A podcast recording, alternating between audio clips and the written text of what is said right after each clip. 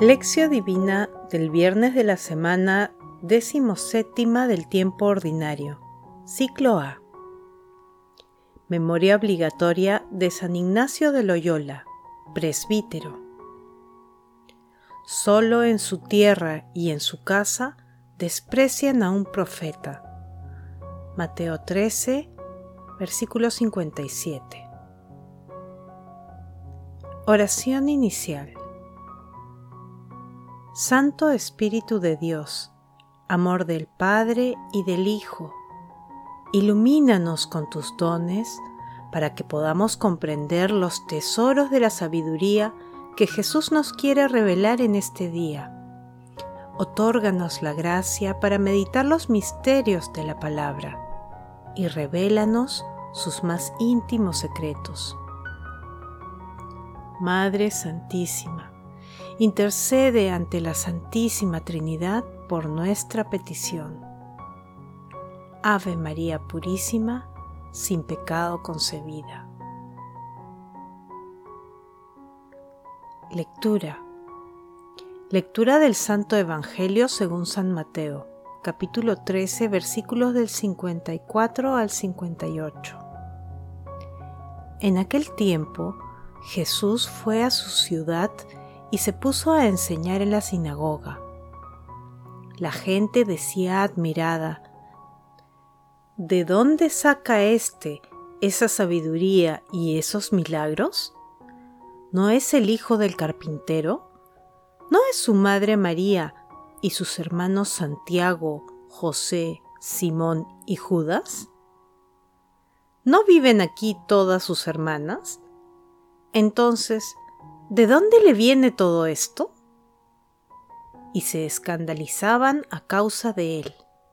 Jesús les dijo, Solo en su tierra y en su casa desprecian a un profeta, y no hizo allí muchos milagros, porque les faltaba fe. Palabra del Señor. Gloria a ti, Señor Jesús. Hoy celebramos a San Ignacio de Loyola, fundador de la Compañía de Jesús y creador de los ejercicios espirituales. Iñigo López de Loyola nació en Aspetia, en Guipúzcoa, España, en el año 1491, en el seno de una familia noble en decadencia. Su deseo de gloria humana lo llevó a ejercer la carrera militar. A los 30 años fue herido gravemente en una pierna durante la defensa del castillo de Pamplona, atacado por los franceses. Durante su convalecencia, la lectura de los libros La vida de Cristo y El año cristiano, que es la historia del santo de cada día, lo impulsó a duras prácticas de penitencia y reparación, durante las cuales escribió la mayor parte de sus famosos ejercicios espirituales. Luego de abandonar la vida solitaria, estudió en España y en París.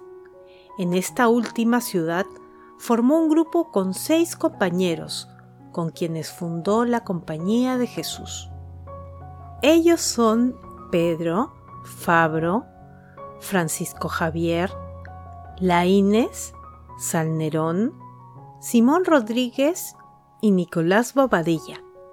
Los siete hicieron votos de pureza, obediencia y pobreza el día 15 de agosto de 1534, fiesta de la Asunción de María. Ignacio murió en Roma el 31 de julio de 1556. Fue canonizado en el año 1622 junto con San Francisco Javier, su compañero de la primera hora. El pasaje evangélico de hoy es el texto final del capítulo 13 de Mateo, que narra la reacción del pueblo judío ante las enseñanzas y milagros de Jesús. El texto describe el rechazo que Jesús encuentra en su tierra y en su casa. La gente no niega los hechos prodigiosos realizados por Jesús, pero no cree que Él es el Mesías y considera que su origen humilde es incompatible con su condición de enviado glorioso de Dios Padre.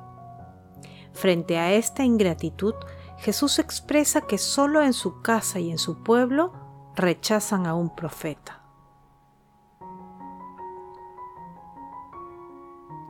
Meditación Queridos hermanos, ¿cuál es el mensaje que Jesús nos transmite el día de hoy a través de su palabra? La ceguera de una parte del pueblo judío en la época de Jesús también se repite en la actualidad. Muchas veces nos cuesta reconocer la presencia de Dios entre nosotros. Pareciera que esperamos signos prodigiosos para creer en Él. Él está dentro de nosotros. Nuestro Señor Jesucristo está presente en nuestros hermanos más necesitados y muchas veces lo buscamos en otros lugares. Siguiendo el ejemplo de San Ignacio de Loyola, seamos contemplativos en la acción, buscando siempre la gloria de Dios antes que los honores humanos. Hermanos, a la luz de la palabra, respondamos, ¿cuáles son las situaciones y circunstancias en las que reconocemos la presencia de nuestro Señor Jesucristo? Que las respuestas a esta pregunta nos ayuden a reconocer la cercanía de nuestro Señor Jesucristo con nosotros. Jesús nos ama. Oración. San Ignacio de Loyola intercede ante la Santísima Trinidad para que podamos encontrar el tesoro del reino de los cielos a través de la contemplación en la acción, tal como tú lo encontraste. Amado Jesús, tú que te presentaste ante tu pueblo como verdadero Dios y verdadero hombre, concédenos la gracia de mirar al prójimo con los ojos del corazón y no nos guiemos por las apariencias. Espíritu Santo, amor del Padre y del Hijo, envía tu luz desde el cielo e ilumina nuestras mentes para reconocer a Dios en todas las circunstancias de nuestras vidas. Padre eterno y misericordioso, te suplicamos que recibas en tu reino a las almas del purgatorio. De manera especial, te pedimos por los agonizantes y por las almas que más necesitan de tu misericordia. Madre Santísima, Madre de la Divina Gracia, Madre del Amor Hermoso, intercede ante la Santísima Trinidad por nuestras peticiones. Amén. Contemplación y acción. Contemplemos a Dios con un texto de San Ignacio de Loyola en ejercicios espirituales. 23. El hombre es criado para alabar, hacer reverencia y servir a Dios nuestro Señor y mediante esto salvar su alma. Y las otras cosas sobre la haz de la tierra son criadas para el hombre, para que le ayuden en la prosecución del fin para que es criado. De donde se sigue que el hombre tanto ha de usar de ellas cuanto le ayudan para su fin, y tanto debe quitarse de ellas para cuanto ello le impiden. Por lo cual es menester hacernos indiferentes a todas las cosas criadas, en todo lo que es concedido a la libertad de nuestro libre albedrío, y no le está prohibido. En tal manera que no queramos de nuestra parte más salud que enfermedad, riqueza que pobreza, honor que deshonor, vida larga que corta, y por consiguiente en todo lo demás.